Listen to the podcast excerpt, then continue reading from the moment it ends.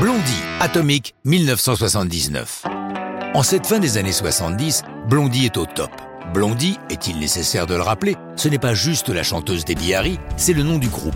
Mais il est clair que le charme indiscutable de Debbie n'a-t-elle pas été bunny dans le club Playboy de New York? Une évidence donc que son allure de Marilyn New Wave et sa voix sont pour beaucoup dans le succès du groupe dès leurs premières apparitions au mythique club CBGB. Avec leur troisième album Parallel Lines, ils ont explosé les compteurs. Les singles classés numéro 1 se sont succédés et en tout, ils écoulent 20 millions d'exemplaires de cet album sur la planète. Se mettre au travail pour la suite n'est pas forcément facile. La pression est forte. Debbie Harry se souvient. Jimmy Destry, notre clavier, tentait d'écrire quelque chose d'aussi efficace que Heart of Glass. Et je ne sais pas trop comment, nous avons commencé à donner à la chanson comme une ambiance de western spaghetti. Alors qu'avant, c'était aussi inerte qu'une vieille tranche de saumon.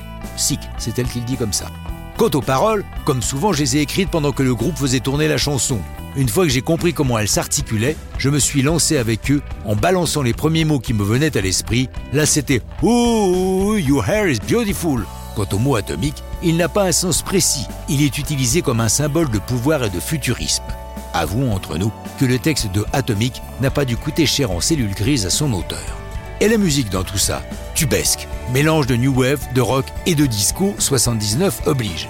Pour accompagner la sortie du single, un clip est tourné, ce qui n'est pas si commun à l'époque. C'est David Mallette qui s'en charge. Intéressons-nous un instant à lui, c'est sans doute le plus prolifique réalisateur de clips Parmi ses nombreux clients, citons Queen, Bowie, les Rolling Stones, Tina Turner, ACDC, Kiss, et ce n'est qu'une infime partie de ceux qui ont chanté devant sa caméra, car c'est en plus un très bon réalisateur de captation de concerts.